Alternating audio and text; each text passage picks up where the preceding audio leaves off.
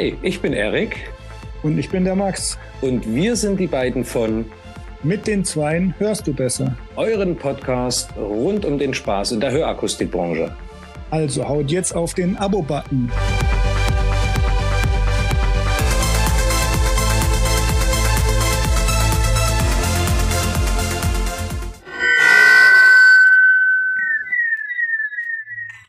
Oh, Gerade noch mal geschafft. Schön dazugekommen, sehr gut. ja, Leute, äh, in letzter Sekunde hat das Ganze hier funktioniert und ihr denkt euch, was ist denn da los? Wo ist denn der Erik? Warum fummelt der nicht an seinem Headset rum? Ja, es liegt daran, der kann heute nicht. Aber ich habe adäquaten Ersatz gefunden und zwar den Johannes Burkhardt. Ähm, genau, sagt brav Hallo. ja, grüß euch. Ähm, und warum adäquat? Ähm, wir kennen uns noch gar nicht so gut oder besser gesagt, wir kennen uns nur ein bisschen. Aber ähm, er ist jemand, der mich auf meiner Reise so ein bisschen verstehen kann, würde ich sagen, ja. Ähm, weil du selber gelernter Hörakustiker bist. Warte, ich habe doch da hier einen Banner. Du hast einen Banner vorbereitet. Wer ist Johannes Burkhardt? So, zack. Sehr gut. Ähm, ich weiß jetzt gar nicht so, ich sag mal, was ich über dich weiß. Ich weiß, dass du äh, gelernter Hörgeräteakustiker bist, wie wir anderen auch, oder die Zusehenden, die meisten, die ja. Nicht-Akustiker, ähm, die schauen ja auch zu, aber also ist egal, ich verhänge, äh, verhedder, verhedder mich gerade. Ähm, und du hast dann noch an der Uni Aalen, glaube ich, studiert, gell? Ja. Audiologie. Ja. Und dann hast du noch einen Master gemacht, wo? Das war an der SRH, SRH für die Gesundheitsökonomie, Healthcare Management, ja. Okay. Und jetzt bist du gerade dabei, deine Doktorarbeit Du bist mittendrin, die zu verteidigen oder was hast du mir gesagt? ich bin jetzt so weit, dass ich sie verteidigen kann. Also ich bin überrascht, wie gut du äh, dich vorbereitet hast und dich da informiert hast. Das stimmt. Also ja, ich habe mein Rigorosum jetzt dann äh, Ende des Monats und dann bin ich damit quasi durch. Ja, stimmt. Jetzt erzähl äh, in kurz, was ist das Thema von deiner Dissertation? Ja, also mein, also ich fange so an, dass meine Haupttätigkeit ja mittlerweile nicht nur das Hörgerät anpassen ist, sondern halt auch das Anpassen von Cochlea-Implantaten. Und ich möchte die Anpassung eigentlich etwas opti also objektivieren, also etwas von dieser subjektiven Auskunft des CI-Trägers wegbekommen und etwas mehr Struktur reinbringen. Und so nehme ich dann beispielsweise den Stapedus Reflex als Referenzmaß und den kann man intraoperativ, postoperativ bestimmen, für die Anpassung heranziehen. Und das habe ich an 80 Probanden vorgenommen und okay. Äh, die Parameter. Ich habe noch nie was davon gehört. Ich glaube, da musst du dann mal genauer irgendwann drauf eingehen. Ja, Stapedius, also die Akustikreflexmessung, so ja. wie, wir, wie wir sie nennen, ja. ja. Ähm, die können, die benutzt, also benutzt der, der gemeine amerikanische Audiologe hauptsächlich zur Überprüfung des Mittelohrs Gut, eben, genau. äh, und äh, ob hier die Nervenverbindungen soweit okay genau. ist beim kontralateralen Messen, ja. Genau, richtig, ja. Ähm, aber wie das jetzt für eine Hörgeräte- oder CI-Einstellung ähm, verwendet wird, ich glaube, da muss da mal ähm, erklären uns noch ein bisschen was. Komm, wir haben Zeit. Wir haben Zeit. Ja, nee, das ist schön. Also es ist ganz schön. In der Akustik kennt man das ja auch, wie du es ja beschrieben hast. Den Stapedusreflex kann man ja messen, ganz normal mit einer Sonde im Ohr. Ipsilateral das ist der Klassiker. Wenn man es etwas übertreiben möchte, macht man gleich in der Praxis dann auch noch kontralateral, um zu schauen, ob diese bilaterale Verschaltung da ist. Was man eigentlich sehen möchte, ist, dass bei lauten Schalleindrücken, beispielsweise ab 80 dB SBL beginnend, ob da diese Versteifung stattfindet von Trommelfell und Steigbügelfußplatte, ja. So, wenn man diese Versteifung hat, dann könnte man in der Akustik gerade bei Kindern davon ausgehen, dass man so 10, 15 dB von diesem Pegel entfernt schon die Unbehaglichkeitsgrenze hat. Ja? Mhm. Da gibt es ja auch große Korrelationen. Mhm. Nun ja, also in der Akustik löst man das akustisch aus und wir jetzt bei der Cochlea-Implantatversorgung lösen das elektronisch aus elektronisch, das heißt über einen Stromimpuls, ein, ein Burst-Signal mhm. über das Implantat selber, was schon im Kopf befindet sich, ja, und mhm. kann über diesen Reiz letztendlich auch wieder feststellen, dass unmittelbar danach die Unbehaglichkeitsgrenze käme oder etwas früher die Most Comfortable Level Schwelle, ja, also die MCL. Und danach passt man ja nach den C-Level Schwellen ja auch an. Und diese Korrelation, die habe ich halt geprüft nochmal, ja. Also ich habe es wow. jetzt nicht neu erfunden, aber halt an 80 Probanden nochmal getestet, ja. Weißt du, warum ich das so cool finde und warum ich mir fast wünschen würde, dass, dass dieser Berufszweig des akademischen Hörgeräteakustikers weiter zunimmt, ist, weil wir dann, so wie bei dir, mehr Forschung einfach in das Thema reinbringen. Weißt ja. du, wenn 20 äh, äh, Doktorarbeiten zum Thema Hörgeräteakustik pro Jahr abgegeben würden, werden würden, mhm. Dann, äh, dann hätten wir da einfach mehr äh, sozusagen evidence-based fachlichen ja. Hintergrund, ja. ja. Das wäre geil, ja.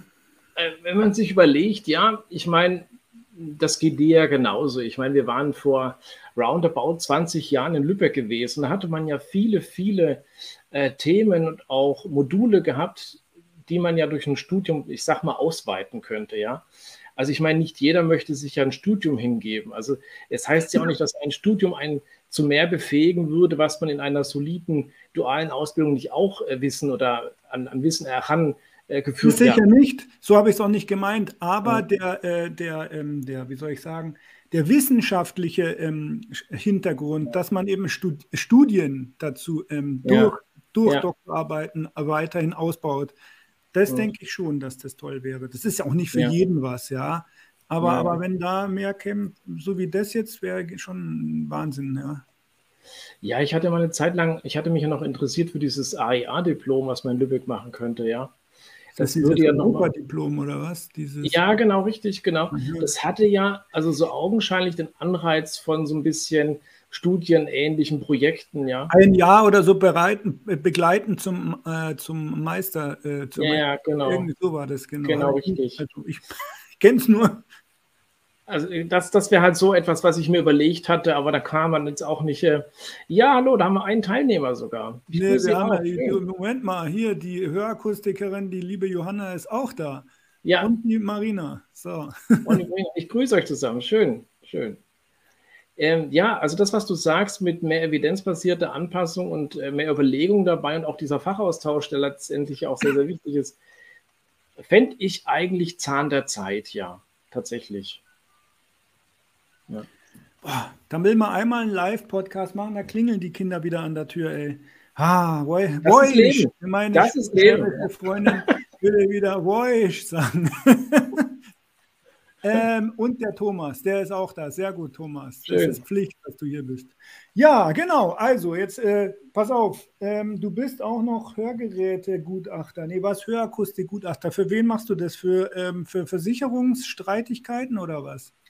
Ah, ich bin da so reingerutscht. Ich musste auch weiter ausholen. Also es war damals, ich hatte noch eine leichte Übergangsphase vom, ja, von einem Geschäft in den Stuttgarter Raum.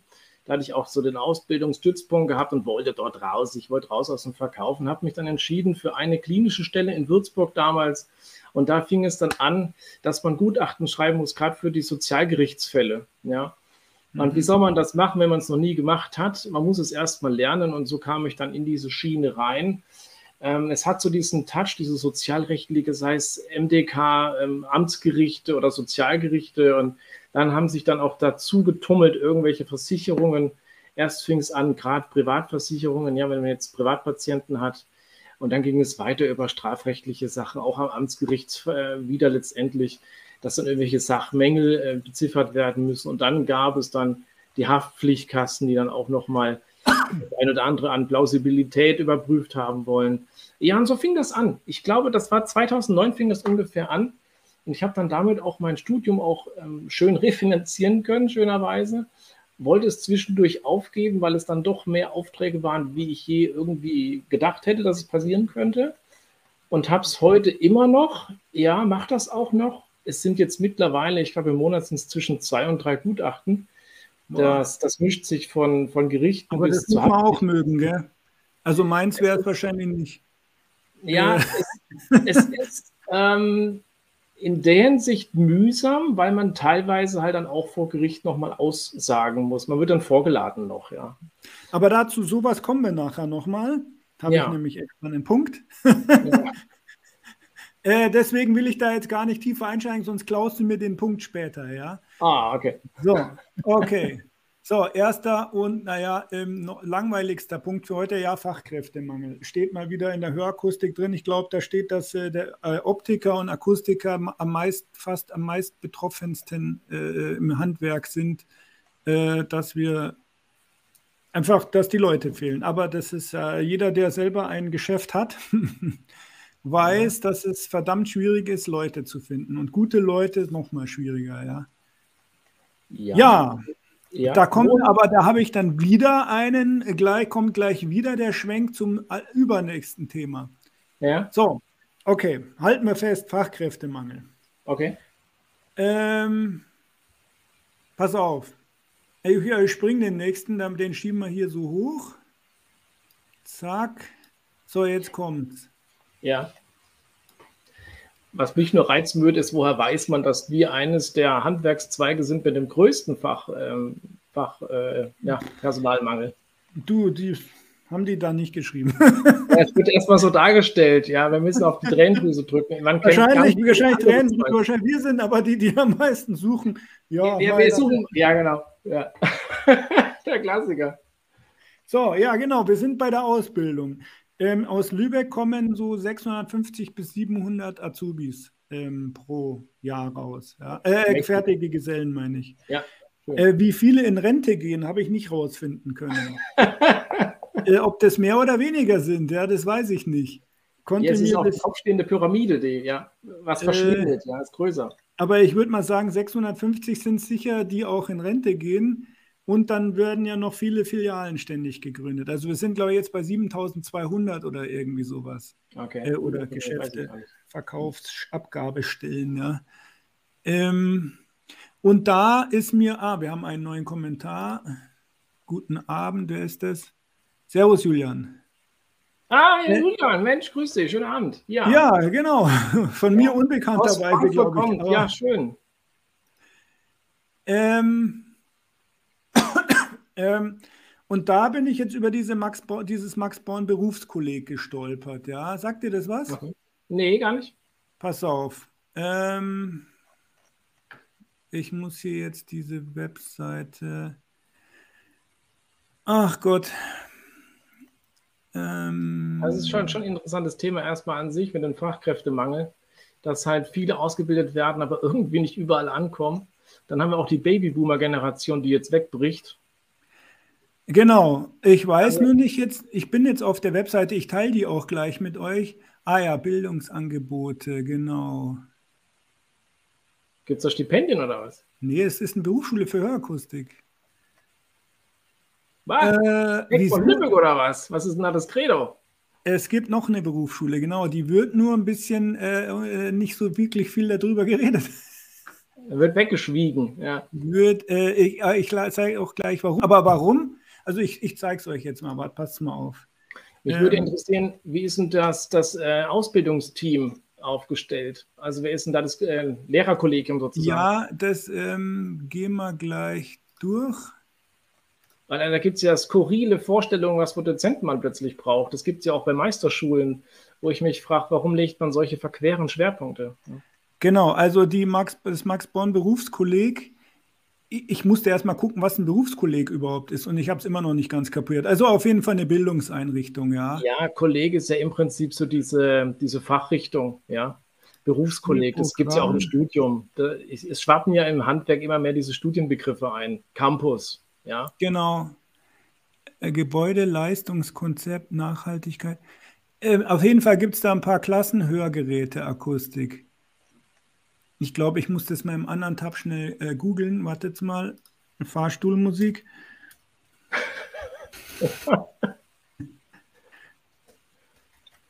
Berufskolleg Max Born. Ist das, es gab doch mal eins, das habe ich doch noch damals mitbekommen. Ah, das wurde doch schon heiß diskutiert in diesen Online-Fachforum damals, das Akustik Ultimate, vor zig Jahren.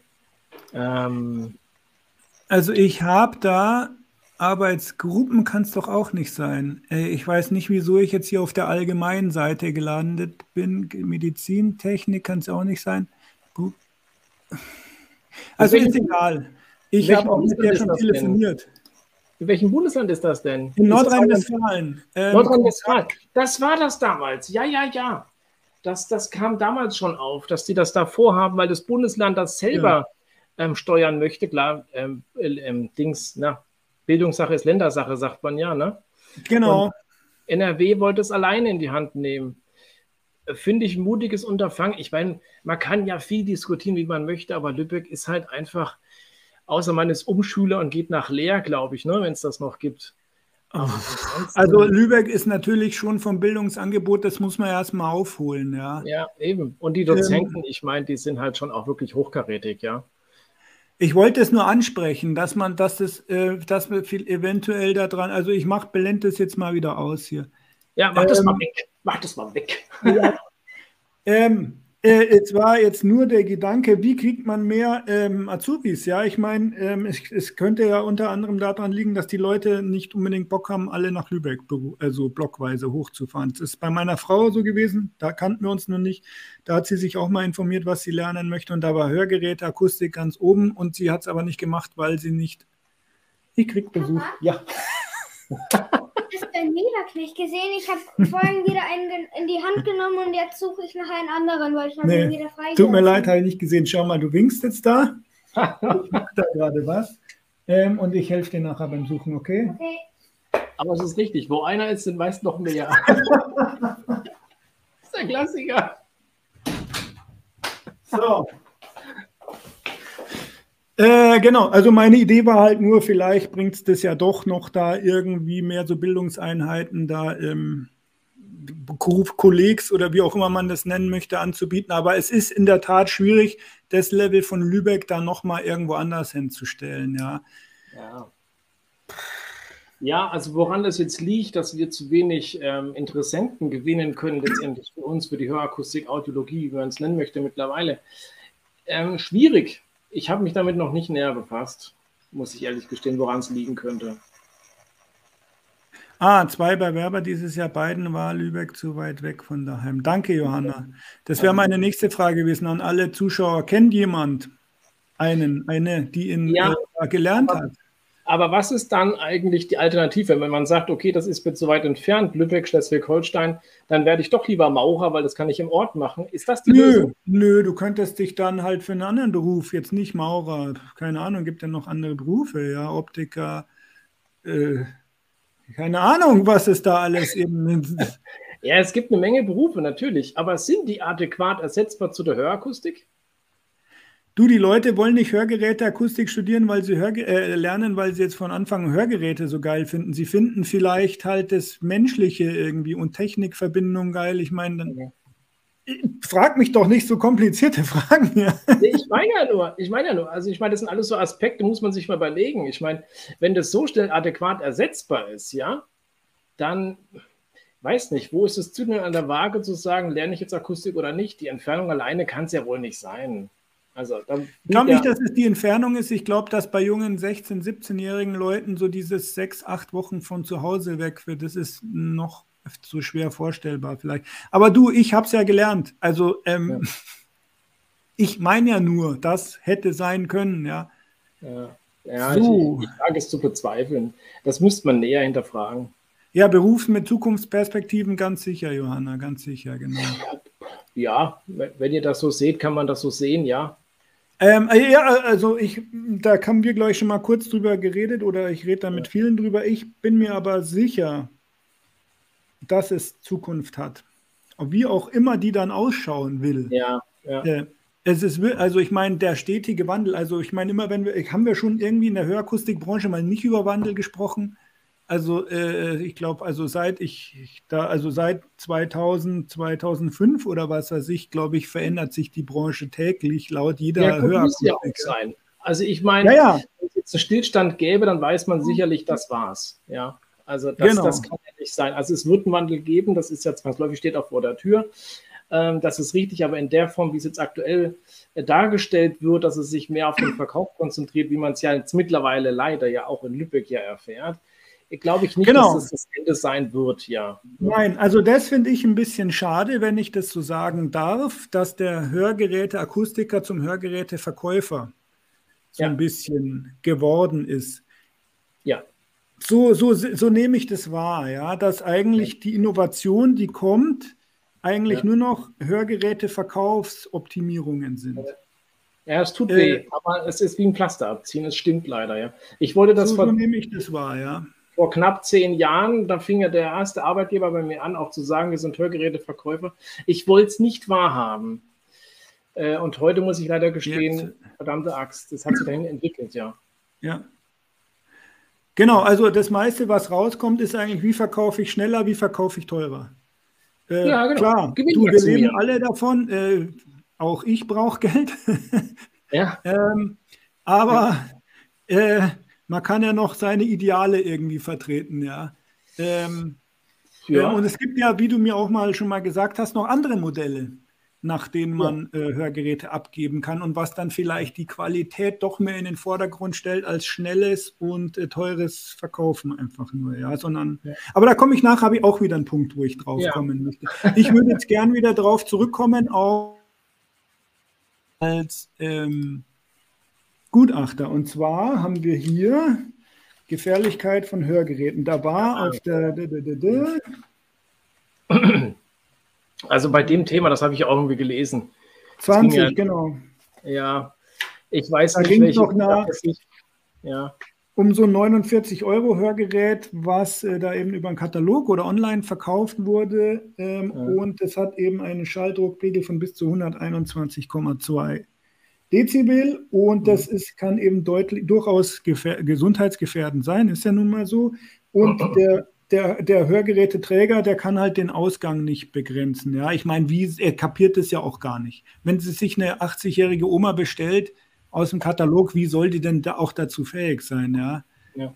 Ähm, ja, und da ist dieses Hörgerät, also soweit ich jetzt weiß, ist es zum ersten, ist es so äh, weltbewegend für die Hörakustik, weil hier eben dieser Fernabsatz oder was mit Hörgeräten da doch erheblich eingeschränkt wird. Auch in Zukunft denke ich auch äh, die Online-Bestellerei Bestellerei von, äh,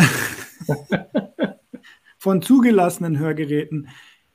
Wer stellt, wie kann man generell hundertprozentig sicherstellen, dass diese bei einer Online-Anpassung, Teleaudiologie ist ja auch so ein Thema, wollte ich heute noch ein bisschen ansprechen, äh, dass das alles so ist, wie es sein soll. Du kannst es ja nicht objektiv nachmessen. Das steht dann zwar, Herstellerangabe steht dann da, 115 dB Ausgang, aber ob es tatsächlich so ist, ist ja meistens nicht so, ja.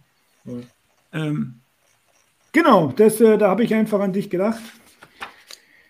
Als äh, Mann, äh, äh vom, als Fachmann sozusagen auf dem Gebiet, aber da kannst du jetzt auch nicht mehr dazu sagen, gell? Ja, also ich finde halt, was unter Telecare und Teleaudiology, E-Audiology verstanden wird und das, was jetzt wir bei uns wieder entartet in der Praxis, das sind ja zweierlei Paar Stiefel eigentlich. Also man macht ja, wenn man sich überlegt, Telecare ist ja eigentlich erst so das erste Anbahnungsgespräch über große Distanz, war ja online. Dafür ist es ja gedacht. Von mir aus kann man auch online Hörgeräte kaufen, dagegen habe ich ja prinzipiell nichts das Anpassen per se, sodass man es auch verifizieren kann, ist schwerlich möglich online. Vielleicht gibt es Lösungen, damit habe ich mich jetzt nicht näher beschäftigt, aber ich denke mal, das Grundprinzip ist einfach die, die Interaktion, die individuelle persönliche Interaktion mit dem Patienten und nicht via Computerbildschirm. Also man muss da schon ran, ja.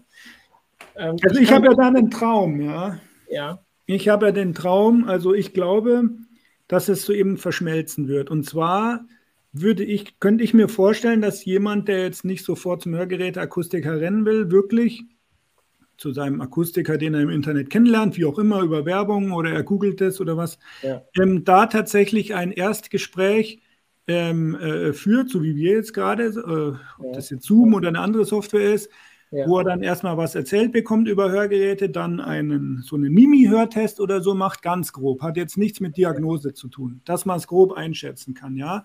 Und dass er dann an einer Computerpräsentation schon mal ganz grob vorab, wie schaut das denn aus, so ein Hörgerät und äh, was glauben wir, was wir für ihn tun können, wenn er dann schon so einen Anamnesebogen ausgefüllt hat. Und aufgrund der Tatsache, wenn man sich dann irgendwie kennt und vertraut ist, dass man dann einen Termin im Fachgeschäft vereinbart, da in Präsenz eine Hörgeräteanpassung macht und dann kann man ja wieder den nächsten Termin über, also Teleaudiology oder wie auch immer man das nennen möchte, eine Feintuning machen oder so. Ich könnte mir vorstellen, dass diese Termine äh, so verschwimmen, also dass sich das Ganze anders kombiniert zusammensetzt ob das so kommt, mehr, also es ist ja schon so, aber ob sich verstärkt, dieser Trend, ja, wir werden sehen. Ja. Also ist die Notwendigkeit bei uns im Land überhaupt gegeben? Ich meine, wir leben jetzt nicht im Outback. Also in nee, Australien. wir leben nicht, ja, es ist witzig, dass du das sagst, weil ach, in einem Und selbst das Formalischen in, in weiten Osten, ja, wird trotzdem noch den Weg zum Akustiker vor Ort finden. Also ich glaube, das ist so ein bisschen Marketing. Finden wird sie schon, aber ob er will oder nicht, sie oder er.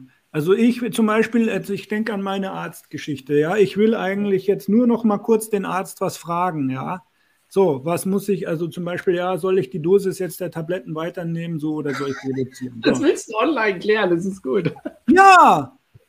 Irgendeine Frage. Verstehst du, ich fahre eine halbe Stunde hin zum Arzt, ja, warte eine halbe Stunde, spreche dann eine Minute mit dem und fahre eine halbe Stunde wieder zurück. Ja. Und das Ganze hätte man in einem zwei Minuten Telefongespräch auch machen können. Ja, ich weiß nicht, ob das die adäquate Behandlung ist. Also guck mal, ich meine, wenn du dir überlegst. Er soll mich in dem Moment ja nicht behandeln. Er hat mich schon behandelt. Es ist eine Rückfrage zur Behandlung. Ja, dann brauchst du ja eigentlich, wenn du jetzt Tabletten nimmst oder irgendwelche Stoffe zu dir, brauchst du ja Blutwerte. Du brauchst doch knackige Werte. Du musst dich an irgendwas richten können. Ja, die hat er ja genommen. Verstehst? So, und die kann okay. er mir dann zum Beispiel äh, vorlesen bei dem Telefongespräch. Das gibt Ärzte, die machen sowas. Ja, Aber gut, das kannst du Ärzte, die weigern sich sowas zu tun. Nee, das kann man machen. Das, man kann ja auch MRT-Bilder virtuell besprechen. Das geht ja auch. Ja, genau, ja. und sowas meine ich ja. Das, was du schon, das, was du schon im Kopf hast, das schon existiert, existiert für viele eben noch nicht. Die fahren ah, wegen so einer okay. Besprechung halt noch in die Praxis, riskieren eine Ansteckung ähm, und es gibt halt viel Zeit, er nimmt es halt in Anspruch. Ja, genau. verstehe. Also ich will nur daran anknüpfen, wir haben halt jetzt bei uns beispielsweise Themen oder Patienten, die haben ein Problem.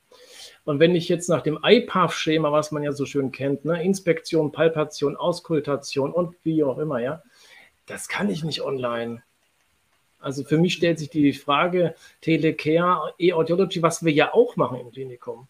Wir nehmen ja auch Sprechstunden an online, machen das erste Gespräch, dass man jetzt nicht von, ja, von mir aus Hamburg nach Mannheim fährt, ja, sondern dass man sich vorher mal zusammensetzt virtuell, geht schneller man kann das Problem, Problem eingreiseln und vielleicht eine Lösung schon finden, ja. Aber das nächste muss dann vor Ort sein, ja. Ja, ja, also das ein Artikel aus der letzten Hörakustik war, dass sich die, Hör die CI-Hersteller jetzt schon sehr bemühen, um so Fernanpassungs, äh, äh, so ja, Ferneinstellungen. Ja. ja, ja. Äh, nee, verlasse ich mich nicht drauf, tatsächlich nicht. Also ich, also gerade bei CIs Fernanpassen kann ich nicht ähm, bestens Gewissens professionell abliefern. Also okay. da weiß ich, dass die Ausgangsqualität nicht funktioniert, ja. Gut. Aber ist meine Meinung. Gott bewahre. Du bist, ja, du bist ja auch Spezialist auf dem Gebiet, ja. ja. Ähm, vielleicht machen es ja andere besser. mein Gott, das soll es ja sein. so, also das haben wir auch dann hiermit. Äh, auch abgefrühstückt. Kenne ich deine Meinung? Ach, ich würde sagen, wir gehen jetzt, ah, wir haben einen Kommentar, da gehen wir doch gerne mal drauf an. Ach, die Michaela Ender, eine treue Zuschauerin. Hallo, freut mich, Hallo. dass du da bist. So, ähm, ja, pass auf, dann nehmen wir das noch mit rein. Den Artikel hast du gesehen, oder? Cambridge des Nordens. Nein, habe ich nicht. Nein, hast du nicht, pass auf. Jetzt auch aus der Hörakustik? Ja, klar. echt? Ja, die liest du gerne.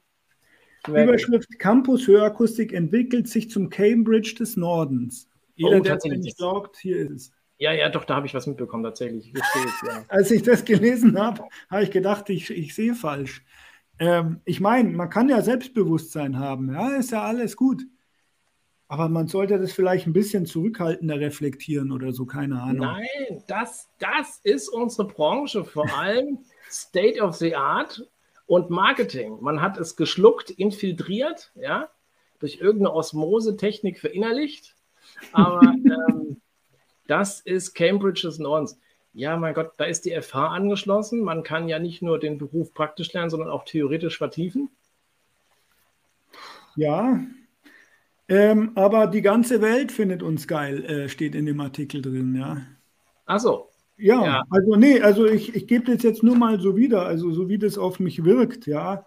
Ähm, kann ja jeder selber seine Meinung dazu haben. Also ich finde es trotzt vor Selbstbewusstsein, ja. Gut, man muss aber auch in die Waagschale schmeißen, ich meine, unsere angrenzenden Länder können tatsächlich das Niveau nicht so sehr halten, wie es jetzt bei uns im Norden passiert. Ich gucke mal so augenzwinkernd Richtung Österreich.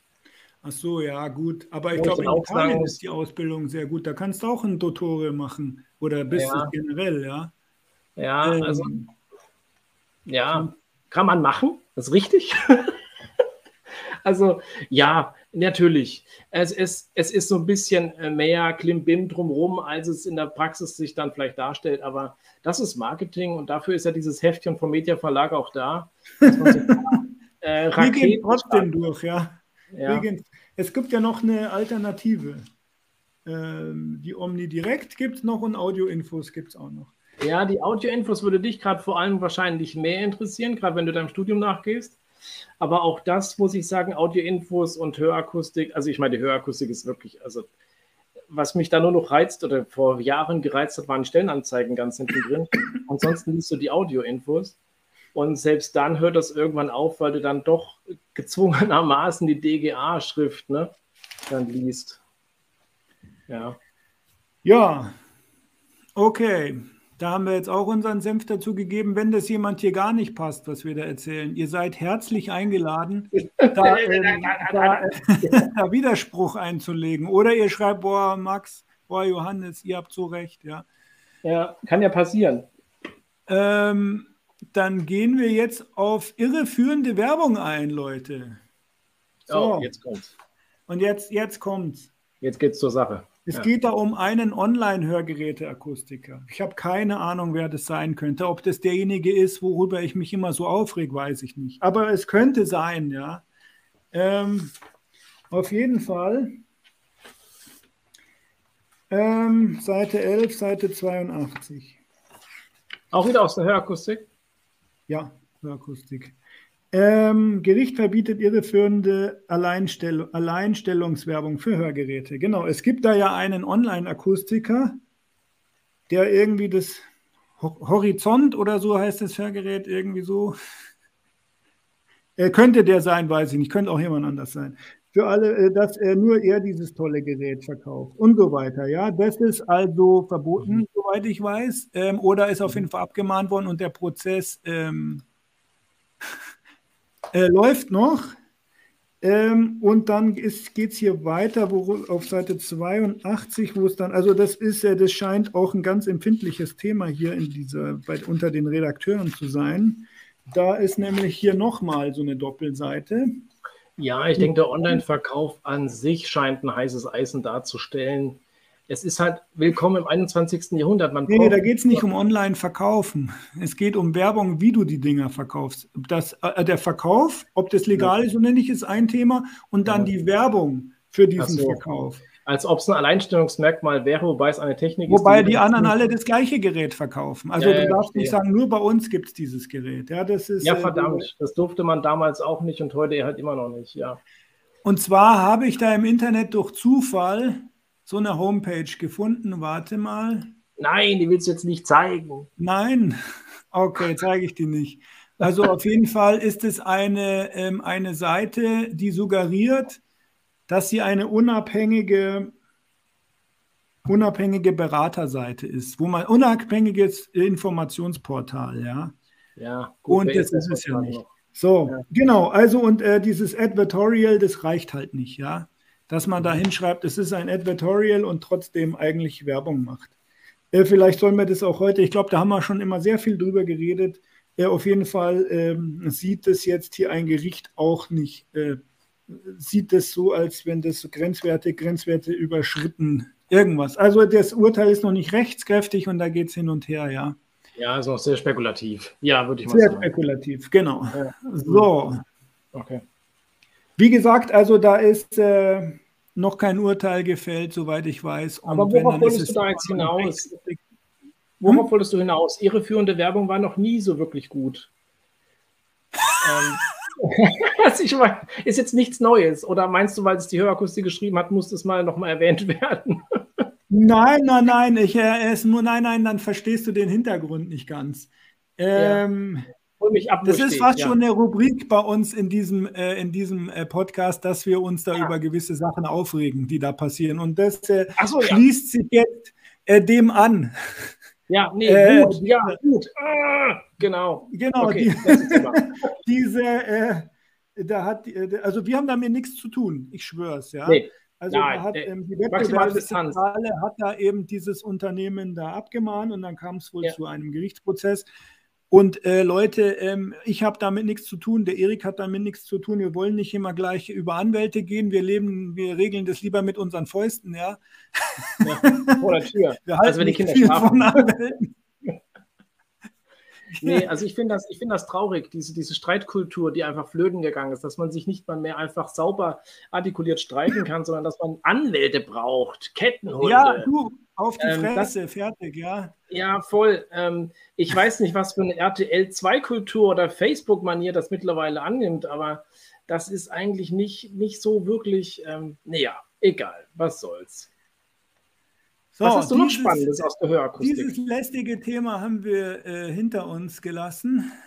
So, warte, ich lösche lösch jetzt alles mal, was. Ähm, ja, jetzt kommt eigentlich ähm, mit mein, eins meiner Lieblingsthemen. Zack. Ähm, oder habe ich mich verschrieben? Ich, ich lese mal kurz nach. Was war das nochmal? Äh, das ist die, ähm, diese Norm e, äh, DIN EN ISO 21388 von 2021 ist, äh, nennt sich HAFM, Hearing Aid Fitting Management, auf Deutsch Hör Akustik, Hörsystem Anpassungsmanagement. Ähm, das ist halt immer so ein bisschen verschwommen hier durch diesen, den Hintergrund da, ja. Ähm, und da kann man ja, weil äh, das, ähm, das ist ja das so, ähm, das ist ja hier schon sehr bestimmend, sage ich mal. Also das, was dir Lübeck so beibringt, das sollte hiermit übereinstimmen, weil sonst macht man es falsch. Ähm, und da habe ich mir so ein, also das, also jeder, der das auch haben möchte, das muss er sich im Beuth Verlag bestellen, beuth.de, glaube ich. Und das Ding ja. kostet so 120 Euro. Ähm, ich darf aber daraus vorlesen, glaube ich, habe ich mich informiert. Auszugsweise. Ja. Auszugsweise darf ich es vorlesen. Was aber mir noch fehlt, ist ja, ja, nicht, dass ich schon wieder eine Anzeige hier kriege. Da kann der Erik davon berichten, ja. Ähm, die ISO 82531 Audiometric, Audiometric Test Methods. So, Pure Tone, Air and uh, Bone Conduction Audiometry. Audiometry. Ähm, die hätte ich gerne. Dann hätte ich noch gern die Zweier. Das ist die äh, Soundfield Audiometry mit Pure Tone and Narrowband Test Signals. Die hätte ich gerne. Und die Dreier, das ist die Speech Audiometry. Audiometry. So, ähm, den Rest brauche ich gar nicht, aber ich habe jetzt die in den, in den Ding gelegt, in den Warenkorb. Da bin ich bei 407 Euro gewesen, ja. Mhm. Ähm, äh, und äh, das nur, weil ich die Normen gerne dazu hätte, wie wir unser Beruf hier äh, äh, normgerecht ausführen sollen, ja. Naja, eigentlich, ja. wenn du eingeschriebener, matrikulierter Student bist, kannst du Literatur auch kostenlos ziehen. Ja, ist wie? eigentlich super. Ähm, ich weiß jetzt nicht, wie das bei dir ist, aber mit dieser Matrikelnummer hast du die Möglichkeit auf dem Campus tatsächlich, weil du musst ja auch wissenschaftlich forschend arbeiten und brauchst ja Literaturquellen und kannst das tatsächlich als Student immatrikulierter ziehen. Wie, wie das jetzt bei dir geht, frag mich nicht, äh, inwiefern die Bibliothek dich an deutsche Normen kommen lässt, wenn du in. Ich, ich komme schon nicht an die PubMed, an die von PubMed ran, die Studien da irgendwie beiße ich mir auch, auch die nicht. Zähne raus. Da muss ich nochmal die Uni fragen, ähm, wie, was für einen Schlüssel ich da kriege, dass ich den da eingeben kann irgendwie. Gell? C-Hub geht auch nicht bei dir. Wie? C-Hub. Was für ein Hub? Pornhub. Was? nee, da gibt's ja eine, es gibt ja eine Plattform, da kannst du dein, deine URL, also deine Domain eingeben von dieser Publikation über Sci-Hub. Gibst du rein. Mhm. Darf ich ja gar nicht laut sagen, nicht aber man muss ja irgendwie da ankommen Bücher.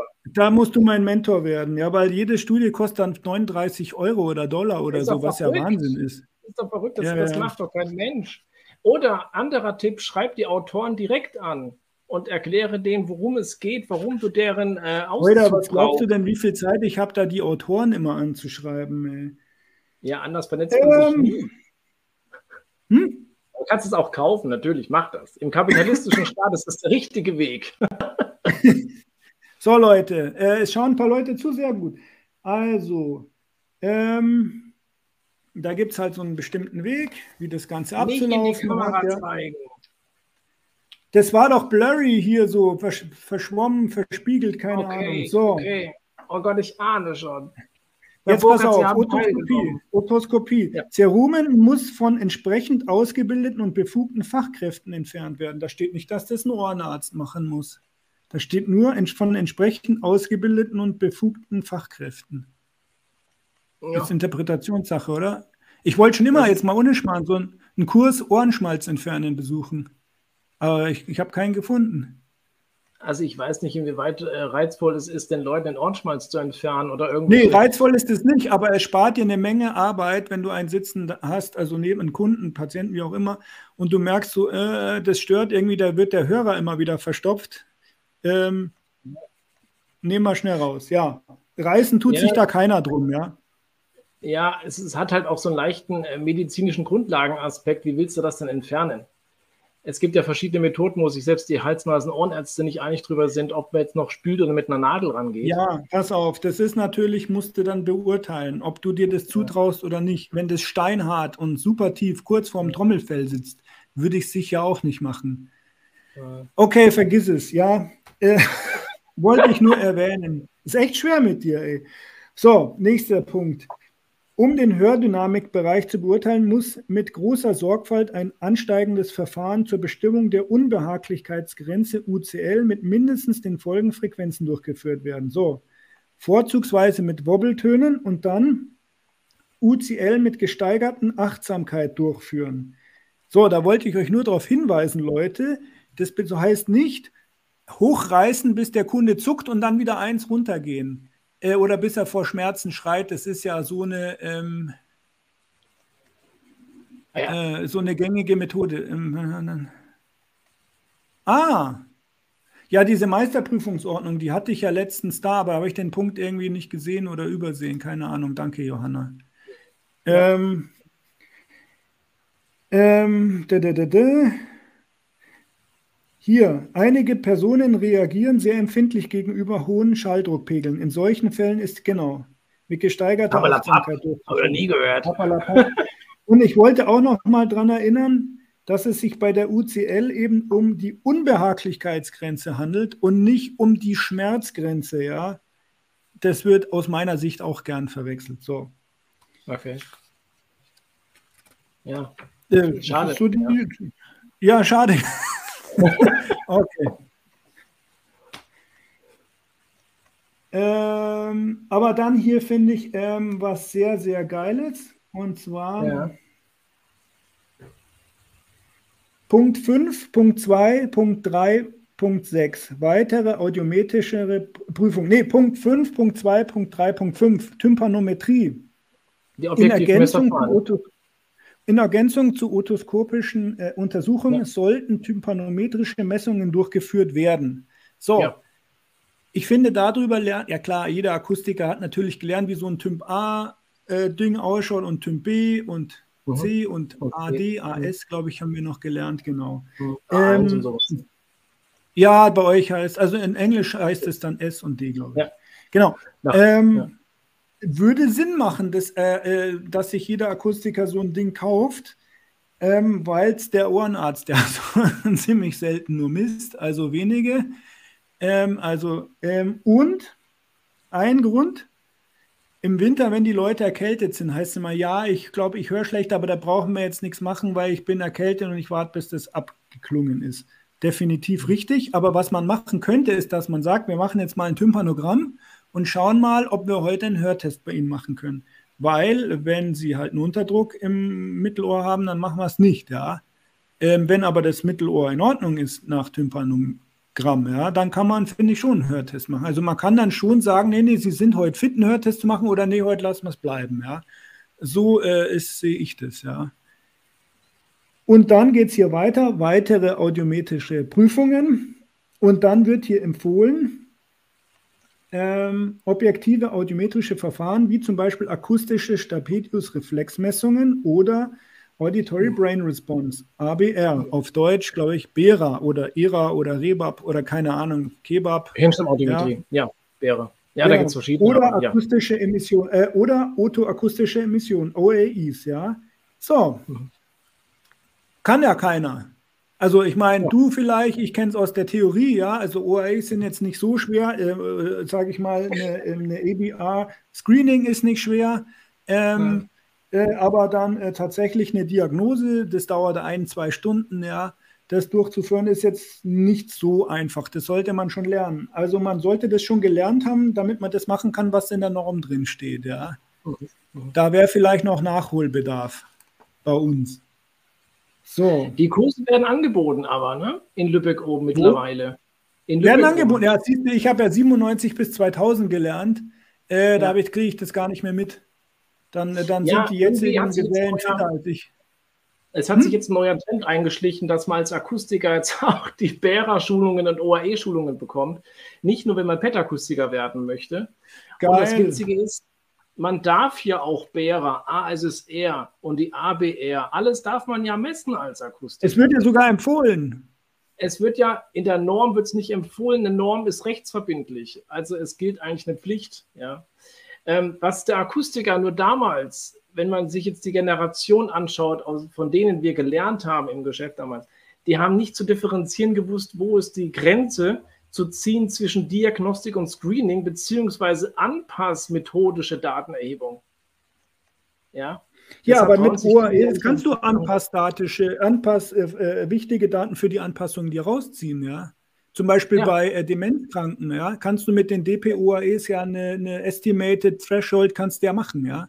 Ja, genau. äh, dann kannst du über, so grob überprüfen, das, was der, der, der demenzkranke Mensch da angegeben hat, hat das was mit der objektiven Messung zu tun, ja oder nein? Kommen wir da irgendwie überein? Ähm, das kann man schon äh, äh, sich mal angucken, ja. Ähm, habe ich jetzt aber auch noch nicht gemacht bei Demenzerkrankungen. Ja, ich schon. Ich habe ja so ein Dingens hier, warte mal. Ja. Ich, äh, ich habe das Natus Biologic Nein. Art X Pro Flex. Ohne Scheiß. So sieht das ich. aus. So sieht ja. das aus. Bisschen blurry. Wie fühlt sich so. das an? Ein Touchscreen. Wie ein großer, wie ein großer Gameboy. Okay. Ähm, und du kannst, ich habe mal, ich kenne ja meine Hörkurve und ich habe mir nur dieses Ding ins Ohr gesteckt und es ist also bei 6000 Hertz geht es bei mir so runter und ja. es ist exakt genau dieses äh, Audio, diese Hörschwelle rausgekommen. Ohne dass ich irgendwas gedrückt Das macht halt, also DP, DPs ist dieses Distortion Product, macht halt ja. diese Melodie. Dauert zwei Minuten, nehme ich es raus ich, ich spinne. Es ist genau mein Audiogramm. Finde ähm, ich jetzt verrückt, weil ich eigentlich aus meinem Wissensschatz heraus nicht weiß oder gelernt habe, dass die OAEs nicht zwangsläufig mit der Hörschwelle korrelieren müssen. Mag äh, das Zufall sein, dass es mit einer Schwelle übereinstimmt? Nein, ist das, das ist umgerechnet. Es, diese OAEs, das ist eine Umberechnung. Es hat schon was mit der Hörschwelle zu tun. Ähm, du kannst natürlich bei hochgradig Schwierigen, irgendwann hört es auf, ja.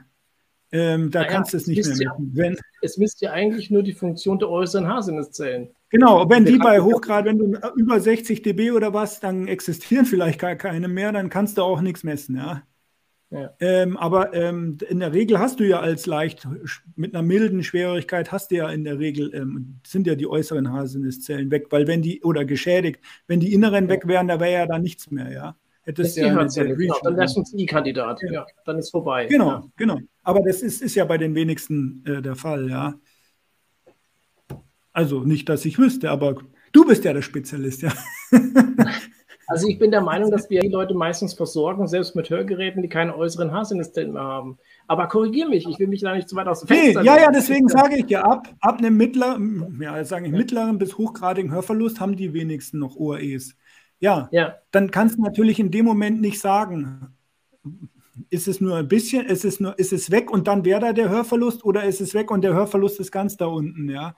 Aber in dem ja. Bereich, wo ich mich bewege, ist es noch messbar. Und es funktioniert. Ja, ich, darauf kann ich mich einigen. Ja, ja, ist richtig. Ich verstehe, worauf du hinaus willst. Ja. Aber du trägst auch keine Hörgeräte, gell? Nee, das tue ich nicht. Ich habe keinen Bock auf Hörgeräte. Nein, ich brauche keine. Also in dem Bereich, wo ich nichts mehr höre, da. Äh, also du merkst ja, ich verstehe dich. Ja, ja also einwandfrei. Einwandfrei. So, Punkt 5.4.3 Einstellung und Feinanpassung von Hörgeräten. Die Feinanpassung, bla bla bla, und dann kommt ein Absatz, die Feinanpassung des Hörgeräts muss in enger Abstimmung mit dem Kunden erfolgen, bis eine vom Kunden akzeptierte Einstellung erreicht ist. Ich finde das gar nicht so unwichtig, diesen Satz. Ähm, ja, manche machen das. das ja. hm? Wie will man die Einstellung dann definieren, dass es die optimale ist? Nein, deswegen sage ich ja, ich finde diesen Satz, der hat schon, dessen eineinhalb sein, da ist schon Gewalt dahinter, ja. Ähm, ja. Da kannst natürlich wochenlang dich streiten, was die richtige Einstellung ist und was der Kunde akzeptiert, aber du kannst ihn auch nicht vergewaltigen mit deiner Einstellung. Nee, ja. nee, nee, du musst dann äh, Gesetz, also die Gesetzmäßigkeit der Hierarchie, dieser Pyramide, ja. Du hast oben jetzt von mir aus SGB, ne, die Gesetzgebung. Oh, ja. Du denkst viel zu krank. Das geht darum, ob du, dem Kunden eine DSL, eine DSL-Kurve aufzwingst oder ob, er, ob du ihn mitreden lässt. Ja, ja dann ähm, machst du das mit dem AFA-Bogen. Machst du mit dem Fragenbogen. Nutzennachweis und dann bums, bist du fertig. Läuft. Du, äh, es muss auch ein wissenschaftlicher Fragebogen verwendet werden aus dieser Norm. So eine selbst ausgedachte Anamnesebogen äh, oder dieser ist Fragebogen nicht. sind zu ist nicht. Sollte also ja. kein, also ihr müsst einen AFA-Bogen nehmen, ja. Ja, ja, genau. Sonst macht ihr keine, keine amtliche Hörgeräteanpassung. Äh, das ist jetzt ohne Schmarrn jetzt. Also, ja, ja, sag ich ja. Da kommt dann so ein, so ein Anwalt AD, ja, der hat mhm. nichts zu tun, aber ich denke, ich verklag doch mal meinen Hörgeräteakustiker. Oh, ja. ey, das ist bitter. Da hatte ich einen Fall, da, da ging es um die Klage von 30.000 Euro wo ich sagen muss, als wenn mir das passieren würde als Akustiker, dass ich verklagt werde für 30.000 Euro Schadensersatz. Das tut weh. Ja? da habe ich keinen Bock mehr. Ja. ja, da arbeitest also, ein paar Tage, bis das wieder drin ist. Ja. So, auch wichtig und nicht weniger wichtig, 5.5, Verifizierung und Validierung. Also wir haben noch Zuschauer. Normalerweise schalten bei sowas die Leute an, glaube ich, wenn es um Normen geht. Ja, aber ich finde es eigentlich schon wichtig, wie so Hörgeräte anzupassen sind nach Normen. Ja, ja voll. Also ich finde das gut, dass wir es nachholen so. heute nochmal. Also ich lese jetzt, das ist ein winziger Absatz, also nicht verklagen, wenn es jetzt zwei, drei Zahlen mehr sind. Ja, ob eine einwandfreie Anpassung erreicht wurde, muss durch eine Bewertung der Signalverarbeitungseigenschaften verifiziert werden. Mindestens eines der folgenden Verfahren muss, hier steht, muss angewendet werden. So, erstens, Messungen am menschlichen Ohr müssen nach IEC 61669 durchgeführt werden und zwar vorzugsweise unter Verwendung des ISTS oder eines gleichwertigen sprachähnlichen Signals bei mehreren Pegeln, welche leise, mittellaut und laute Sprache nachbilden, sodass die Hörakustik, äh, Hör Hörbarkeit und Kompression bewertet werden können. So, das ist der erste Punkt. Ich lese auch so schnell ich kann. Punkt 2 eine Perzentilanalyse entsprechend der Festlegung in IEC 60118-15 unter Verwendung des ISTS oder eines gleichwertigen sprachähnlichen, sprachähnlichen ähnlichen Signals kann bei der Bestimmung ebenfalls nützlich sein, um die Lage des Dynamikbereichs von Sprache relativ zur Hörschwelle des Kunden zu bestimmen. Dritter Punkt oder drittens, Bewertung der wirksamen Verstärkung nach ISO 8253-2 und das ist diese Aufblähkurve. Da, diese Norm konnte ich mir nicht leisten, die kostet nochmal 120 Euro. ich gebe beim Aber nächsten Podcast mal meine PayPal-Adresse hier an. Wenn ich die Hälfte durch Spenden hier reinkriege, dann kaufe ich es mir, dann zahle ich die andere Hälfte selber und ähm, kaufe mir diese ganzen Normen. Also das, ja. Du ja. kannst erkennen, wer Einfluss hatte auf diese Normen. Da, da ist aus Oldenburg dabei, der Name ist mir gerade entfallen. Harald Bonzel kannst du erkennen. Du kannst einen Rainer da erkennen. Es ist interessant, wer so seine Finger mit drin hat, ja. Naja, auf jeden Fall ist dieses äh, Fachverband der Elektrote Elektrotechnik, Elektronik und Informationstechnik e.V. hat es hier geschrieben. Ja, Deutsche. Kommission Elektrotechnik, Elektronik, äh, der DIN und VDE, DIN, Normenausschluss, Akustik, Lärmminderung und Schwingungstechnik. Ich glaube nicht, dass der Bondel da drin ist. Aber ich kann ja mal fragen. Ja, frag mal nach. Ähm, ich kann auf jeden Fall bedeutet das für uns, für euch, für uns alle, ja. dass wenn ihr da eure Kunden, eure, ihr habt da, ihr, der Kunde ist super happy mit der Einstellung, ihr habt euch da verkünstelt, keine Ahnung, Frequenzvergleich, gibt es ja viele so patentierte Anpassverfahren jetzt, ja.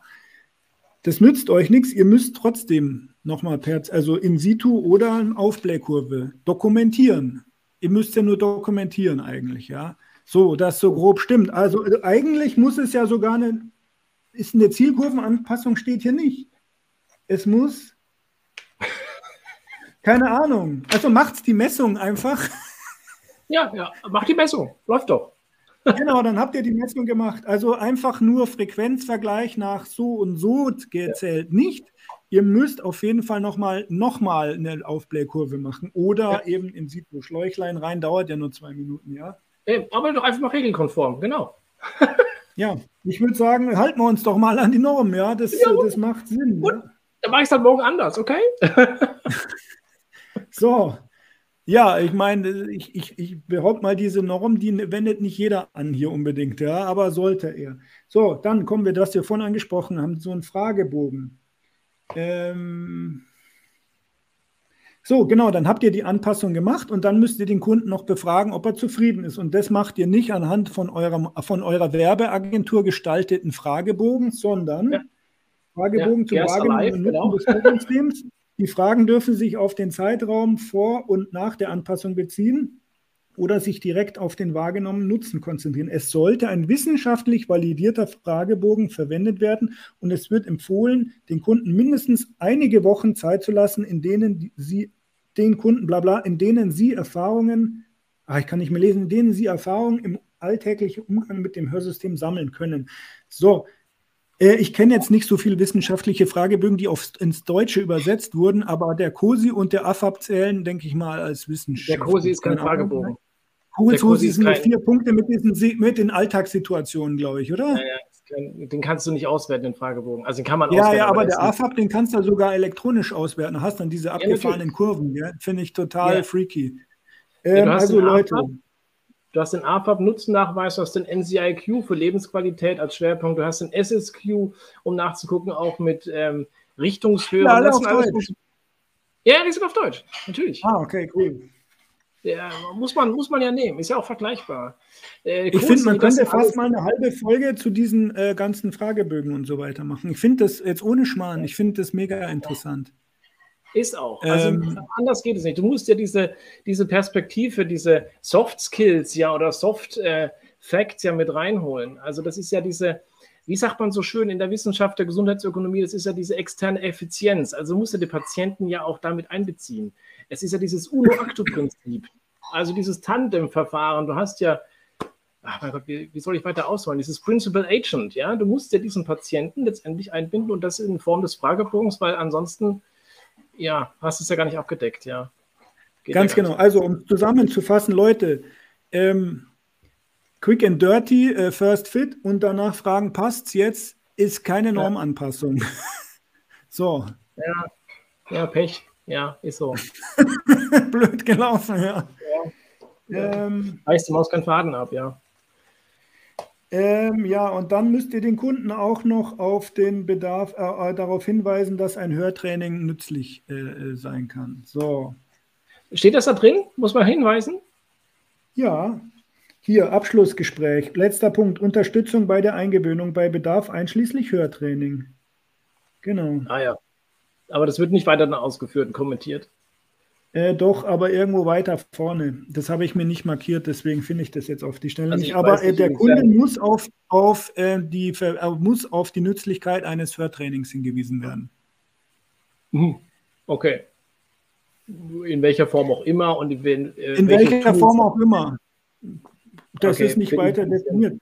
So, ja. 5.7 äh, Nachsorge, da sind wir jetzt hier bei Teleaudiologie. Hörakustiker dürfen auch weitere Anpassungen des Hörgeräts mit Hilfe eines Teleaudiologie-Systems vornehmen. Also das ist auf jeden Fall schon mal legal. Genau, und dann gibt es 1000 Anhänge und tralala und damit sind wir durch. Okay. Also Leute, PayPal-Adresse gebe ich beim nächsten Mal oder vielleicht, ja, also ich würde das Geld sammeln und davon ich zahle die Hälfte, wenn 200 Euro reinkommen, zahle ich selber die anderen 200 Euro und dann kaufe ich den Krimskrams und dann machen wir da mal eine amtliche äh, Diskussionsrunde. Norm ja. äh, äh, Folge draus. Ja. Ähm, so, damit wir mal hier ein bisschen weiterkommen. Hier Cube, pass auf. Es gab deinen Bericht. Ist das jetzt, ja genau, jetzt müssen wir hier nur auf, sieht man da jetzt hier Cube? Nee, nee man ja. sieht doch die Seite aus Nordrhein-Westfalen. Unser Berufskolleg Max Born. Hier, Cube. Klär mich auf. Was würdest du darunter verstehen? Äh, nee. Ähm, ah, scheiß, ich diese Technik weiß, das regt mir auf. Bildschirm teilen, Chrome Tab. Jetzt habe ich's. Ähm, nee, Moment. Ja, genau. Ähm, Hörakustik, Seite 76. Haben der Ex-Hansaton-Chef Johannes Fischer hm. und seine Frau haben HearCube erfunden. Und das ist ein, ja, so ein Glaswürfel, der gut abgedämmt ist. Und äh, ja, also ein, also ein Anpassraum, der immer gleich ausschaut. Ähm, ich weiß jetzt nicht, da sollten noch eigentlich noch mehr. Hier ist noch ein Foto. Und der auch ein definiertes Anpassmodell hat. Ähm, und zwar kannst du dann auswählen, ob du Care, Flex oder, als, oder Free hast. Und beim Care Hörgerät mit Betreuung vor Ort, Flex Hörgerät Betreuung vor Ort, unabhängig von ihrer Flex ist optimal Online-Nachjustierung und hier Free Free ermöglicht ihren maximal freien ja, weißt, da gibt man so irgendwie so einen Namen für irgendwas, das mal mit Teleaudiologie und Nicht-Teleaudiologie. Und dann sitzt man hier in so einem Kasten, in so einem, so ein Ding, wo man meint, man startet gleich zum Mars, so, ja. Ähm, würde mich mal interessieren, also Leute, die noch, noch zuschauen, wie ihr das findet. Ähm, ah ja, der Christoph Stinn hat hier. Nein, es, nein, muss man nicht. Es gibt Vorgaben der Krankenkasse, wie die Ereignisse dokumentiert werden müssen. Dann geht es hier weiter. Diese Normen sind in Deutschland nicht verpflichtend und an den Formulierungen solltest du das erkennen. Nein, es ist kein Anpassraum, es ist immer, der, man kann es gestalten. Ah, okay. Es ist ein Raum in Raumsystem. Das ist sehr geil, ich kenne es. Okay. Okay. Auf was wollen wir zuerst eingehen? Sollen wir nochmal auf die Normen eingehen? Kannst du da was zu sagen? Oder? Diesen hier Cube, also ist mir jetzt gerade neu. Nee, nee, diese Norm. Dass diese Norm scheint nicht Vorgaben, also diese Norm scheint man nicht erfüllen zu müssen. ja, es ist immer so. Gesetzesmäßigkeiten, Normen, Hilfsmittelrichtlinien äh, die gilt es immer zu untergraben. Finde ich prinzipiell eine gute Denkweise, ja. ähm, du, ich weiß es nicht. Ich habe mich damit noch nicht auseinandergesetzt, inwiefern Krankenkassen äh, Verträge ausmachen können, die alles andere. Ich meine, es ist ja Bundesmandelebene. Aber ich bin jetzt auch nicht in dem Gremium, der sich damit beschäftigt. Also, das ist mir dann eigentlich auch relativ Wurst. Ähm, ich habe mir jetzt gerade überlegt, wenn ich mir so die Bilder anschaue von diesem ähm, Here Cube, möchte ich der Akustiker sein, der in so einem Würfel sitzt? Nee, also ich meine, es, also der Christoph Stinn, erstmal danke, dass du dich beteiligst. Ähm, er findet es sehr geil. Okay, stimmt. Ähm, meins wäre es nicht. Ich, also, Aber ich, ich, äh, ich, ich, wer bin ich, um jetzt urteilen zu können, dass jemand anders, ja. der da so ein, für sich da sehr viel Energie und sehr viel Zeit in so ein System ja. gesteckt hat, das madig das zu reden, Gottes Willen. Ja, aber wir ja, sind ja, hier, ich muss ja, den, ich muss ja hier diesen Podcast mit irgendwas füllen, was natürlich provozierend. Sonst schaut es ja keiner. nee, das ist schon richtig. Ähm, ja, also ja, ich bin vielleicht aus dieser Akustikerwelt zu sehr rausgewachsen, als dass ich sagen könnte, ich sehe mich da wieder. Vielleicht ist es echt ein cooles Ding. Ich müsste mir es tatsächlich mal anschauen. Ähm, also was ich, was ich glaube ich, was hier steht, der ist mehr als eine attraktive Anpasskabine. Ich glaube, was ich geil finde, ist, dass du dieses Ding wohl sehr schnell auseinanderbauen kannst und wieder an einen anderen Ort wieder zusammenbauen kannst. Also sagen ah. wir mal, du ah. besuchst eine Verbrauchermesse oder so, ja. dann macht es schon Sinn dann ist das schon eine geile, äh, geile Geschichte. Ja, jetzt tue ich das mal wieder weg hier. Wie ist das eigentlich? Was mir nicht so gefällt, ja. ist ja dieses Prinzip, dass man da ähm, sich aussuchen muss, ob man äh, Care, äh, Flex oder Free Kunde sein möchte. ich mehrmals ja. in der Stehe. Stunde. Okay. Ähm, das wieder, widerspricht jetzt an das, woran ich glaube, und ich bin da ganz großer IDA-Fan. Äh, äh und ähm, also AIDA. dieses teile ich in. Ja, IDA Institute, IDA Institute. Und das, da geht es halt um dieses Family-Centered Care, ja. Ähm, oder Person oder, oder ähm, äh, der andere Gedanke kam mir gerade, inwiefern ist das denn rein rechtlich wiederum auch umsetzbar, wenn man Akustiker ist in so einem Würfel, der mal in Ort A und mal in Ort B aufgebaut wird. Es ist ja im Prinzip eine Tätigkeit ohne fester Bestallung, sagt man ja so schön, ja. Inwiefern, also, na, ich kann mich damit nicht so ganz anfreunden, aber es ist, ist ja nicht meine Frage letztendlich. Nee, also wir wollen diesen Würfel hier nicht schlecht reden oder auch, äh, also da geht es mir gar nicht. Ich, ich finde nur dieses, äh, dieses, also ich, könnte mir vorstellen, dass das wird ist so ein Franchise-Ding oder was. Aber ihr könnt mir da wieder mir ja. da wieder äh, mir dann nicht ja. recht geben und das korrekt in die Kommentare schreiben. Also du kannst dir wohl als anderer Akustiker auch so ein Ding kaufen äh, von denen und Schön. das dann wie du willst den Laden stellen, ja. Ähm, nun ja, auf jeden Fall wollte ich hier auf dieses Person-Centered Care eingehen und du siehst, ähm, dass, äh, dass man es hier wahrscheinlich nicht sehen kann, weil es so verkrisselt ist.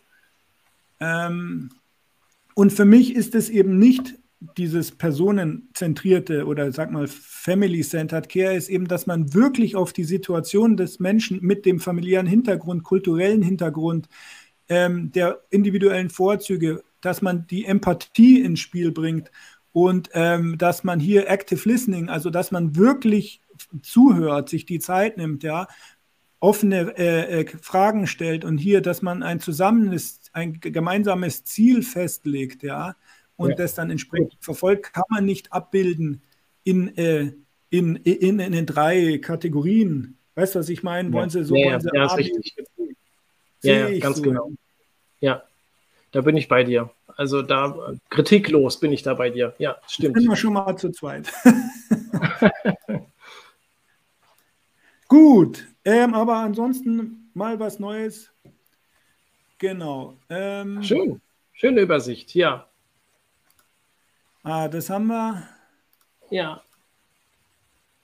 Äh, das, ähm, so, dann äh, hier. Ursprung des Mittelohrs, Leute.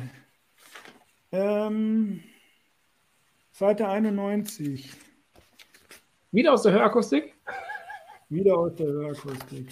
Das ist so meine Hauptquelle hier heute Abend. Wir müssten doch mal dem Mediaverlag dafür danken, dass wir so viel äh, rausziehen können an Material. Also Ursprung des Mittelohrs. China. Embryonale und fossile Funde belegen, dass sich menschliche Strukturen wie Zähne, Kiefer oder das Mittelohr aus Fischen entwickelt haben. Wie das Wissenschaftsportal Sci.org, keine Ahnung, wie man es spricht, berichtet, haben Forscher der Chinesischen Akademie der Wissenschaften nach eigenen Aussagen jetzt den anatomischen Beweis dafür gefunden, dass das Wirbeltier Spirakel aus Kiemen stammt. Ein Spirakel ist ein kleines Loch hinter dem Auge, über das Haie und Rochen Wasser aufnehmen, bevor es über die Kiemen wieder ausgestoßen wird. Bei Polypterus, dem primitivsten lebe, lebenden Knochenfisch, ermöglicht es die Luftatmung. Als die meisten Arten begannen, durch Mund und Nase zu atmen, entwickelte sich das Spirakel zum Gehörgang, der den Schall über die winzigen Innenohrknochen an das Gehirn weiterleitet. Ihre Untersuchungen haben die Forscher an einem 438 Millionen Jahren alten fossilen Fischgehirn des ausgestorbenen Shui-Fisches und einem 419 Millionen Jahre alten Galeaspindeden oder so fossil durchgeführt. Mhm. Ist man das auch. Aber finde ich ganz nett. Mal was anderes, kein Verkaufskonzept. Ähm, so, Leute, dann habe ich dem Jan von der Omni direkt versprochen, dass ich das Wort Hörgondel hier reinhaue, ja. Weil er es so gut findet. Habe ich hiermit getan und mir einen Teller Pommes verdient, ja. Und dann grüße ich noch den zwei. Das war der Deal, ja. Ich erwähne es okay. für Teller Pommes. Und dann grüße ich noch ähm, aus Österreich den Akustiker, der mir da äh, geschrieben hat, Und dann grüße ich noch den Daniel Doktor von Hör, Doktor Hörakustik, der mir auch geschrieben oh. hat. Okay. Wenn ich euch auch grüßen soll, dann äh, schreibt mir einfach, dann äh, bin ich so frei und tue das beim nächsten Podcast sehr gerne. Ja, das war's. Schön. Ich danke Waren alle tapfer. Du ja. warst tapfer, Johannes. Ah. Ich habe mehr strapaziert, aber ich danke für die Einladung dennoch. Dann, Leute, danke für eure Beteiligung. Äh, wie das mit der Norm ist, ja. Ich meine, wir sind da jetzt, glaube ich, ähm, es scheint der Christoph zu wissen. Ich glaube schon, dass eine Norm eine gewisse äh, Kraft hat. Keine Ahnung, was Hierarchien, äh, dass es über einer Krankenkasse vielleicht steht, aber wenn die Krankenkassenverträge eine Norm aushebeln, und das ist rechtskräftig, dann muss ich damit leben, ja. Ähm, muss man sich anschauen. Hm. Äh, ist mir eigentlich auch wurscht. Ich habe jetzt euch nur die Normen vorgelesen. Ähm, Punkt. So.